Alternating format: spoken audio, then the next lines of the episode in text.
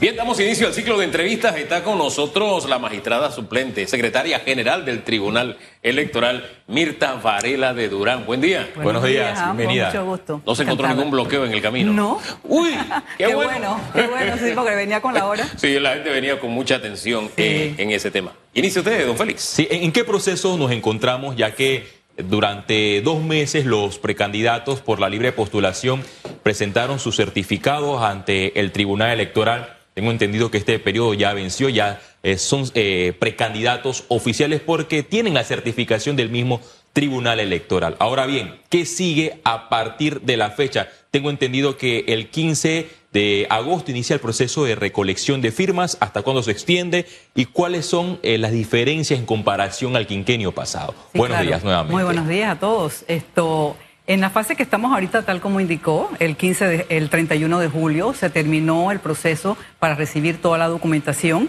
Y los que entregaron, tengo que decir que los que entregaron, digamos, el sábado 30 y domingo 31, todavía hay algunos que se están tramitando porque lleva un procedimiento. Hay que publicar varios días en el boletín para luego eh, que se le dé el término para impugnar y luego pasa esa impugnación y se le hace una resolución donde se le reconoce, como bien mencionaste, él eh, se le reconoce como precandidato, entra a esta categoría. Luego, este precandidato debe abrir una cuenta bancaria y también debe recibir eh, sus eh, instructores, deben recibir sus capacitadores, deben, de recibir la capacitación para poder manejar los, los cinco métodos que tenemos para la recolección de firmas. ¿Cuándo se inician? Exactamente, es el 15 de agosto. Teniendo ya estos requisitos dados, habiendo cumplido con los requisitos, se inicia la recolección de firmas bajo cinco métodos que tenemos, ¿no? El primero que tengo que mencionar es el del Centro de Atención al Usuario, en sus siglas CAU. Eh, la persona entra a través de www.tribunalcontigo.com, eh, se hace una videollamada a través en línea y eh, todo se graba, se hace una biometría de la persona, una fotografía y la persona puede ser una, tú tienes una ventaja enorme porque puede ser una o pueden ser varias personas que estén en un determinado lugar y eh, quieran darle la firma de apoyo a algún candidato. Eso sí, tienen que asegurarse de que haya eh, internet en el área, porque hay problemas a veces con cierta, aunque estemos en área urbana, Sí. hay problemas de conexión. Entonces, quiero también darles la noticia de que hay personas, tenemos funcionarios que hablan la lengua materna Nove, lengua materna Guna y también lenguaje de señas. Así que también son facilidades para nuestra población. El segundo método que tenemos también es a través de nuestros kioscos. Tenemos, vamos a tener para el 15 ya 80 kioscos a nivel nacional. Estos kioscos son a través de biometría también, la huella dactilar y también tienes que tener tu cédula, tienes que escanear la cédula y ahí se escoge en ese momento, a partir del 15 te va a abrir la pantalla con las opciones en tu circunscripción dependiendo de tu cédula. O sea, no se puede, el sistema no te va a permitir que puedas eh, darle el voto, el voto no, el, apoyo a un candidato que no sea de tu circunscripción, ¿no? Eso hay que estar bien claro, porque hay personas que también dicen, ay, que no me sirvió el tribunal el sistema, pero es que esa no es tu circunscripción. El sistema está preparado para recibir Sí. esa gran cantidad de firmas. Sí. Hay más de mil precandidatos Sí. y ya hubo un ejercicio similar con el tema de la revocatoria de mandato contra el alcalde Fábrega. El ejercicio de recolección de firmas fue digital, pero solamente un grupo de personas, alrededor de cinco teléfonos, trataron de eh, recolectar esta firma digital. Pero en este caso hay más de mil precandidatos. Claro, pero recuerde, la- solamente le he mencionado dos, ¿no? Dos métodos. Eh, el otro método, la, la me- la mecánica es que se apersonen a todas nuestras regionales y eh, en las oficinas de organización electoral para dar el apoyo al candidato que deseen. También los libros móviles van a estar disponibles, pero solamente en las zonas que no hay conectividad. Como les decía, aunque sea área urbana, hay áreas que no tienen cone- conectividad. Se van a usar los libros, pero con un funcionario del Tribunal Electoral acompañándolo. Así es que eh, el otro método es la apps, la apps esa, que es que compra el, el Claro. candidato y paga por una licencia, como cualquiera de nosotros que paga por una licencia en una computadora, Sí. un Office, una, ¿no? En- al año son 36 balboas. Así que tenemos todos estos mecanismos y eh, los horarios son amplísimos. Vamos a estar, si tenemos que estar 24 horas en el tribunal, créanme que lo vamos a hacer para poder cumplir con esta, esta labor. Sin embargo, lo que señala Félix es válido. Sí. El proceso es distinto, son muchos candidatos más. Sí. Acá había, había alguien en el poder que quería defenderse y hubo una situación de que fue, masivo el uso de la plataforma para evitar que quienes querían firmar la revocatoria de mandato lo pudieran hacer. El propio tribunal lo aceptó, que masivamente se había dado esa situación. Eh, en el tema digital hay... esa- ¿qué, qué enseñanza dejó esa vivencia negativa eh, y de, en qué medida se puede evitar si es que sucede, ¿no? Bueno, preparar, ya nos hemos preparado con todo lo que nos pasó la vez pasada, eh, digamos en el año 2019, y ahora nos hemos preparado con una tecnología, digamos, más avanzada. Y también que, tengo que decir algo, ¿ah? que de comprobarse este delito, de tratar de invadir la, la- la plataforma del tribunal, va de uno a tres años de prisión. Está tipificado en nuestro código electoral. Así que de comprobarse, que a veces es bastante fácil comprobar qué persona está invadiendo la red o que quiere introducirse dentro del sistema del tribunal, es sumamente delicadísimo y lleva penas de prisión. Ese es un delito cibernético. Pero en fin, Sí, va- vamos a, a- a- nuevamente al tema de los independientes Sí. o de libre postulación, porque bien, el 15 comienza entonces Exacto. ya eh, el- la colecta de fondos, Ajá. perdón, de firmas. De firmas. De aquí al... eh, lu- 31 al Sí. mediodía del 31 de julio del 2023. Sí, pero antes de eso, Ajá. ¿ellos no son sujetos de impugnación? Ya pasaron en el proceso de impugnación Ajá, que se le pasó. publicó, ajá, Ajá. se publicó por tres días en el boletín, dos días en el boletín y tenían diez- tres días para que fuesen impugnados. Bien, ya ese periodo Así es pasó. que ese periodo pasó. Ajá. Ajá. De Ahora- aquí al 15 también se conoce ya el listado oficial de quiénes son los que pasaron o ya son o ya se tiene ese no, listado no, no, va a salir porque como al inicio le decía que estas personas que entregaron, digamos un poquito al final ya del deadline, sábado domingo, están todavía como en la fase esa que están, eh, eh, que se les entregó la resolución, pero tienen que abrir cuenta, Claro. eh, tienen que, que, eh, recibir la capacitación, son prerequisitos para poder iniciar esa col- recolección de firmas. Así que sabremos Así es que- de aquí al eh, domingo ya entonces la, Digamos, la- sí, la- organización electoral oficial. debe brindar ese listado. Una pregunta más para darle la guitarra a Félix. Fondos. Eso, habla usted de, de- de cuenta bancaria. ¿Hay algún límite para invertir de parte de estos candidatos en su campaña o no hay límites? Sí, hay límites. Ellos ahorita mismo están con sus fondos privados Sí. y donaciones privadas, ¿no? Eh, y los que abren cuenta, tengo que aclarar, eh, son aquellos donde el electorado es más de 10 mil. Cuando no es más de 10 mil, no tienen que abrir cuenta bancaria, pero sí tienen que llevar un libro, ¿no? Tienen de todas formas que rendir un informe. Todo candidato debe rendir un informe. Y eh, hay un límite del 3% de lo que se les da, pero ahora mismo, ahora mismo no reciben ningún tipo de financiamiento. Esto es cuando ya se han clasificado entre los tres que más firmas recojan. Allí es donde el tribunal, ellos van a poder recibir un tipo de financiamiento. Estamos hablando del otro año a partir de agosto. O sea que en este periodo de Ahorita búsqueda de firmas ellos no pueden... no reciben nada del Estado, dinero. es por sus solamente sus fondos propios Ajá. o alguna donación privada. Y no hay límite para eso, de cuánto el 3%, usa personalmente. sí, hay un tope, hay- el Ah. código lo determina, hay un tope al gasto.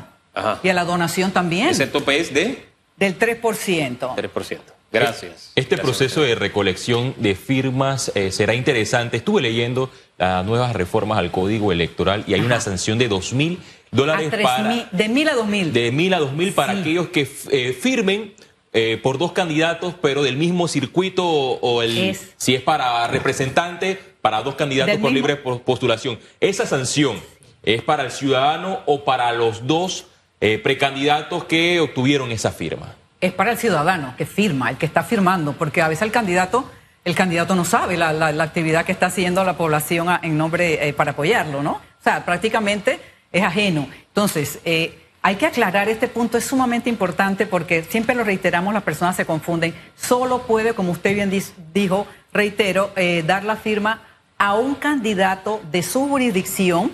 Llámese, yo soy del 83, circuito 83, yo puedo solamente darle a un diputado mi firma, a un alcalde de mi distrito del 83, a un representante de mi, de mi área, de, ya sea de Bellavista, del área de Bellavista para representante, y eh, a- ya les dije, no, al alca- y al presidente sí, no importa en donde uno esté porque es a nivel nacional. Hablemos un poquito de propaganda. ¿Se pueden Ajá. promover los candidatos a través de medios, a través de redes sociales? Firma que soy precandidato soy candidato, qué sé yo. Ahora mismo hay un concepto que prevalece, el concepto de la pre-campaña. Y la pre-campaña lo que implica es no puedes pagar. No, no, es no puedes comprar propaganda para hacer propaganda. Tú puedes tener a tu gente que va, que va a estar, vamos a suponer, en un lugar recogiendo firmas que son aprobadas, que es un lugar que es posible que lo haga. Eh, puedes tenerla con suéter, puedes comprar gorras, puedes en tus redes sociales, tus redes, sin pagar, sin pagar, puedes promocionar. Eso es parte de la libertad de expresión un derecho, un derecho bien importante. Eh, lo que no puedes es pagar, aparecer en un programa de esto, pagando para yo hacer. Si te invitan al programa, ustedes invitan a algún candidato y quieren alguna opinión, ¿no? O lo llaman los editoriales, eso no se considera propaganda, claro. ¿no? Pero donde el problema del deal aquí es cuando uno paga. Claro, ¿no? y a modo, de broma, a modo de broma, este domingo yo tenía dos eh, precandidatos eh, independientes de circuitos distintos y le preguntaba a cada uno de cuál era, ¿no? Y al final usaba el estribillo aquel de que esta es una, una propaganda política no pagada. Era una forma de, ¿no? Pero al final entonces lo que no puede haber es dinero de por medio. Sí, esta es la precampaña e inicia desde ya, digamos, desde ah. que es reconocido hasta va hasta el, desde el, hasta el primero de junio del próximo año. Entonces, desde el primero de junio hasta el 31 de julio, que decía que es la última día para recoger, ellos pueden contratar propaganda. Ahí es donde viene ya la lo que se conoce como propaganda. Y campaña, perdón. Campaña. Ahí, campaña. Estamos ahorita, todo este periodo es pre-campaña. Estamos claritos con relación al tema de, la campaña y ahí los precandidatos deben eh, tener esos datos al día porque pueden cometer algún desliz en un medio de comunicación o en estas plataformas donde también pueden pautar para obtener mayor alcance en las publicaciones. Estuve viendo que hay un movimiento que presentó a todos sus precandidatos, 107. Ellos hicieron un anuncio en el Tribunal Electoral. Eh, presentaron su eh, lista de conflictos de intereses, la declaración de, de conflictos de intereses y además renunciaron al fuero penal electoral siendo precandidatos. El nuevo código electoral establece que para tener el fuero penal electoral debo quedar como aspirante entre los tres candidatos por libre postulación, no, no como precandidato. Eh, ¿Esto cómo se traduce? ¿Es válido esta renuncia anticipada sin quedar entre los tres? Sí, le, le explico, sí. Vamos a empezar por aquí. Cuando ya adquieren la calidad, la categoría de candidato, porque empezamos con el aspirante, que es el que entrega documentos para ir conceptualizando. Después pasamos cuando ya tenemos la resolución que hablaba de reconocimiento, que pasó el periodo de impugnación y todo esto, ya usted que precandidato. En este momento son todos precandidatos, los que han pasado son precandidatos. Cuando obtengan ese los, estén entre los tres que mayor firmas obtengan, van a pasar a ser candidatos. Entonces ahí inicia el fuero penal electoral y laboral. Ahí es donde inicia. ¿Qué pasó? Ellos firmaron una, una digamos que, un anuncio. Un anuncio porque realmente conocemos y jurídicamente sería imposible yo renunciar a algo que no tengo. ¿Sí? Entonces, tal vez ellos lo hacen en aras de sentirse que son personas desprendidas, que no sé, habría que preguntarle exactamente cuál fue la motivación, pero nosotros en el tribunal lo estamos tomando como un anuncio y no se puede hacer realidad fáctica, sino cuando sean los, cuando estén entre los tres. Es que ahí tenemos que aspirar, A, aspirar a ser justos. Es el ejercicio que cada día hacemos acá. Ellos hablaron de que cuando sean candidatos se van a desprender del fuero. No es que como precandidatos están, porque no pueden quitarse lo que no tienen. Eso está claro y ellos lo dijeron también muy claramente. Así que en aras de ser, ensayar a ser justos, ese fue el anuncio. Ahora, eso siempre me ha dejado pensando porque los derechos así, uno puede renunciar a los derechos que tiene, uno puede renunciar a sí, claro. ¿sí? Claro, eso siempre ha estado en el Código Electoral, no solamente ahora con los libres postulados, ese es un derecho que usted tiene y de hecho yo que trabajo en la Secretaría General, soy la Secretaria General y ante mí me presentan las, las renuncias. Las personas, muchos, eh, no, no, quiero decir nombre, pero muchos de estos personajes que han tenido, estos ciudadanos que han tenido casos con la justicia y han ido y presentan, hay dos fórmulas. Una puede ser que la, presento mi renuncia al fuero para todos los casos que yo tenga. Sí. Yo lo publico en el boletín y ya sabemos, eh, la fiscalía me preguntan a mí, a la Secretaría General, yo nosotros le decimos, esta persona renunció para todos los casos.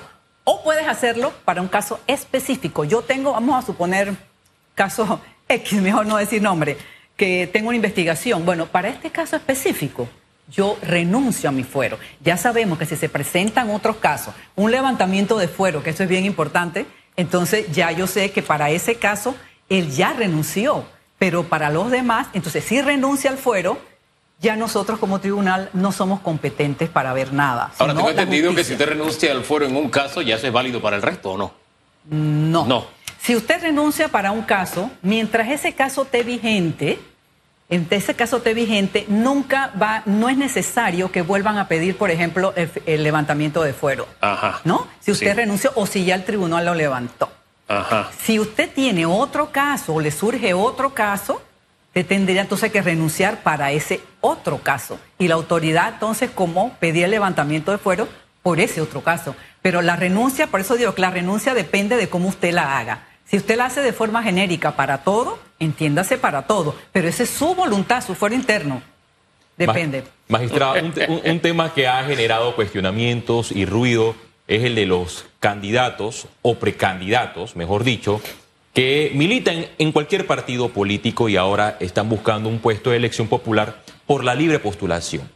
Esa persona puede aspirar al cargo de presidente de la República por la libre postulación, pero paralelo en su colectivo puede aspirar a representante por ese eh, partido y también para diputado a la vez.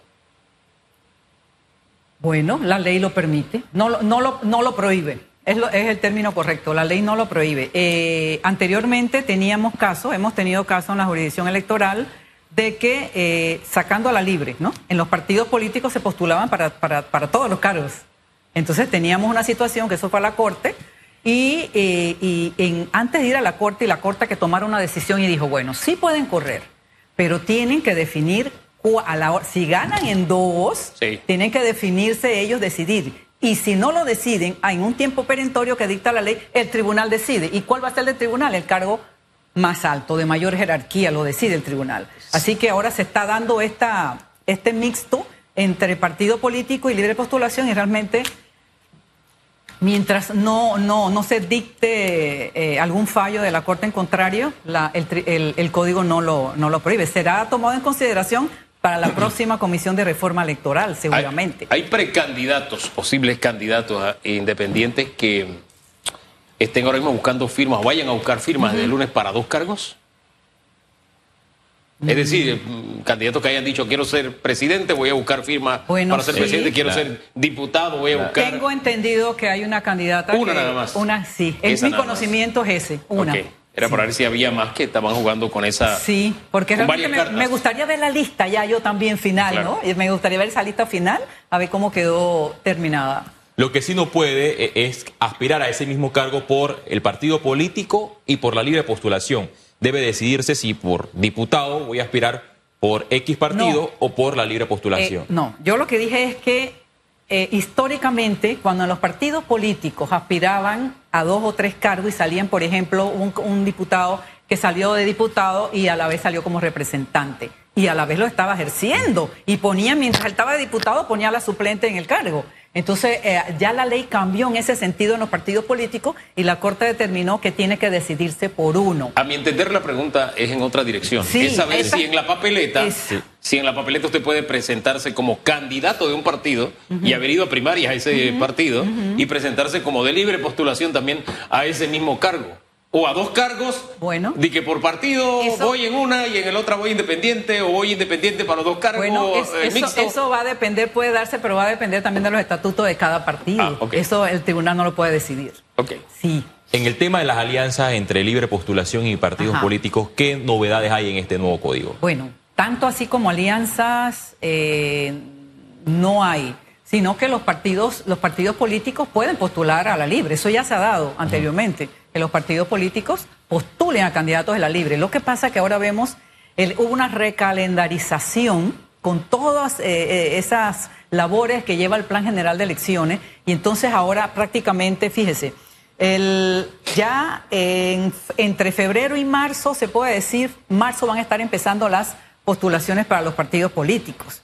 Entonces, eh, deben, para poder postular un candidato por la libre, este debe estar en firme. O sea que ya debe haber pasado julio. Estamos hablando de agosto, prácticamente, porque si tienen hasta el 31 estamos hablando de agosto. Entonces, ahí hay una situación de calendario como que pareciera que no está articulado o que no se articula muy bien con mucha facilidad para que puedan ser de los partidos postular a la libre también. Pero es posible, es posible. No es que hayan alianzas, alianzas hay entre partidos políticos. Ellos sí pueden presentar alianzas y que esta vez eh, las pueden presentar hasta el mes de octubre en, el Tribunal Electoral. Bien, los independientes o de libre postulación a la presidencia en las elecciones pasadas. Unas semanas antes de las elecciones hubo cierto movimiento, acercamientos para que uno se bajaran y nada más quedara un candidato. Eso no fue posible. Esas, digamos, alianzas informales, porque eso no sería formal, ¿Eso sí es posible o la ley lo pena o no, no, no, no se contempla? No sé. Bueno, las alianzas, las alianzas, las alianzas están en el código. Lo único que ahora ya no eh, se deja como hasta, hasta el último día de, del año para que eso se, se, vaya a concebir, sino que tienen que ser presentadas con anterioridad y, y, y están reguladas en ese sentido. Antes había como una ampliación mayor para que se presentaran las alianzas y ya el calendario es, es menor. Así que tienen que, pienso que, que, va a haber como más orden en ese sentido con lo de las alianzas en los partidos políticos. Magistrada, gracias, gracias por estar aquí esta mañana con toda esta ilustración respecto a esta primera etapa de esa, de, esa fiesta electoral que aspiramos a tener nuevamente, que este primer paso que dan los independientes o de libre postulación, toda esta orientación. Que tenga buen día. Bueno, muchas gracias, igual a ustedes, bendiciones. Gracias. Ese ahí no se vaya, no se vaya. Oiga, tranquila, tranquila. Déjenos despedir el segmento. Ay, ya cómo no. Una campaña que será interesante porque hay más precandidatos que en el quinquenio anterior cuando inició el proceso de recolección de firmas. Eh, el proceso en sí ha mejorado porque ya el Tribunal Electoral ha dado con el tema de la tecnología para que la recolección sea inmediata. Vamos a ver qué sucede en los próximos días una vez inicie esta recolección de firmas a partir del 15 de agosto. Son las 8, 4 minutos. Hugo, hacemos una pausa y volvemos con más de radiografía. En breve regresamos con más de radiografía.